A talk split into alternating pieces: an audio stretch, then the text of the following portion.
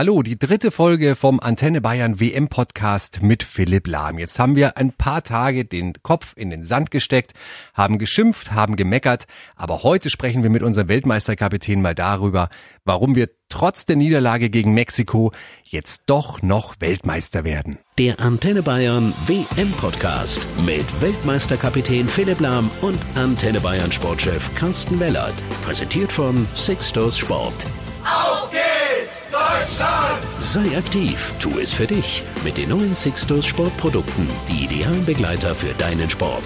Ab sofort in deiner Drogerie und im Sixtus Online-Shop. Hallo Philipp, was für eine Weltmeisterschaft. Ich meine, da kommen Ergebnisse raus, die tippt ja kein Mensch, oder? Servus erstmal. Ähm, der stimmt. Also teilweise große Überraschungen, mit denen man sicher vor dem Turnier nicht gerechnet hätte. Aber schauen wir mal äh, aufs deutsche Team. Das ist uns natürlich jetzt so wenige äh, Stunden vor dem Spiel gegen Schweden am aller, allerwichtigsten. Die ganze Woche wurde nur darüber gesprochen, dass äh, geredet wurde. Aussprachen, ähm, die Mannschaft, der Yogi, alle zusammen. Wie muss man sich so eine Situation vorstellen? Du hast ja sowas sicherlich auch schon mitbekommen. Was und vor allem, wie wird denn da gesprochen? Wird es da auch laut oder immer sachlich? Wie ist so eine Situation? Erstmal habe ich das ja auch miterlebt, sowas. Also wenn ich zurückdenke an 2014, nach dem zweiten Spiel äh, gegen Ghana haben wir nur unentschieden gespielt, waren dann auch äh, ja ein bisschen unter Druck vom letzten Spiel.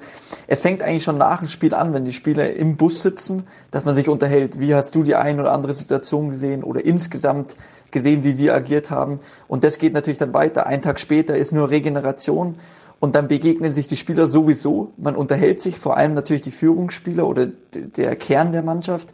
Und der Bundestrainer ist ja auch da im Hotel und somit ähm, fängt sein Team, würde ich sagen, äh, fängt die Gespräche auf unter den Spielern. Er sammelt sie dann und gibt sie dann eben weiter an, äh, an die gesamte Mannschaft. Okay, also es kann da auch wirklich mal laut werden, aber dann wird auch wieder geschaut, dass man sich wieder ruhig unterhält, oder? Habe ich das richtig verstanden? Ich habe es ja auch gehört, Sie haben ja dann noch eine gemeinsame große Sitzung gemacht, aber das fällt in vielen kleinen Gesprächen davor. Ähm, mit Sicherheit kann es auch mal laut werden, wobei wir kennen alle äh, den, den Bundestrainer genauso die Mannschaft. Es wird sachlich analysiert und Klartext aber miteinander gesprochen, was natürlich wichtig ist. Kaum geht mal ein Ergebnis in die Hose, wird ja alles in Frage gestellt und alle sprechen jetzt von diesem ungeliebten WM-Quartier mit Plattenbauscham da im, im Wald bei Moskau. Ist das so wichtig und ist das so anders als in Brasilien, wo ihr am Strand gelebt habt? Also erstmal finde ich, ist es definitiv wichtig. Man muss sich schon ein bisschen wohlfühlen, weil man ist hoffentlich ja vier bis fünf Wochen zusammen an diesem Ort. Ähm, aber ich weiß aus Erfahrung, egal welches Camp es war, immer mit der Nationalmannschaft, den Spielern hat, hat es an nichts gefehlt. Und das ist das Wichtigste. Dass das andere kommt vielleicht im Laufe des Turniers. Es ist sicher ein Unterschied vom Campo Bahia äh, zu dem ähm, jetzt in Moskau. Aber ähm, das darf keine Rolle spielen, ähm, weil den Spielern fehlt eben an nichts. Aber jetzt schauen wir nach vorne, wir sind ja positiv. Aufstellung äh, gegen Schweden, da wird natürlich jetzt äh, viel gemutmaßt. Wird Yogi Löw da umstellen, zum Beispiel Reus rein oder vertraut er auf seine etablierten? Was erwartest du da am Samstag für eine Aufstellung? Das Entscheidende ist, und so wird es auch sein, äh, der Bundestrainer vertraut all seinen Spielern, sonst hätte er sie eben nicht mitgenommen. Ähm, ich finde, das Wichtigste ist, es wird vielleicht Veränderungen geben, ich weiß es nicht. Das Wichtigste ist äh, die Einstellung von der ersten Minute an eigentlich. Also es ist das, schon das erste Entscheidungsspiel. Ähm, die Mannschaft muss von der ersten Minute wirklich hellwach sein und die Leistung auf, auf dem Feld, ähm, aufs Feld bringen. Äh, die Mannschaft braucht vielleicht auch den, das, den Druck, der jetzt ein bisschen herrscht. Ähm, aber ich bin da sehr, sehr zuversichtlich. Also noch ist alles möglich. Das Wichtigste ist, dass eine Mannschaft auf dem Feld steht, die vom Start weg eben 100 liefert. Also wir hoffen alle, dass es, dass es klappt am Samstag. Was ist denn dein Tipp? Gut, dein erster Tipp 3-0 gegen Mexiko, da bin ich noch mitgegangen, war knapp daneben, aber diesmal wirst du recht haben. Was ist dein Tipp? Ich hoffe, dass ich diesmal ähm, recht habe und ich tippe ein 3 zu 1 für Deutschland. Sehr gut, sehr gut. Da bin ich, da bin ich jetzt glücklich. Ähm, zusammen mit Andreas Gabalier, da haben wir den größten Fanchor im Münchner Olympiastadion gehabt. 72.000 haben da gesungen, als du gerade eben in Moskau warst. Ich musste mal einmal hören, wie das klang im Münchner jo. Olympiastadion. Yogi, Yogi, Yogi,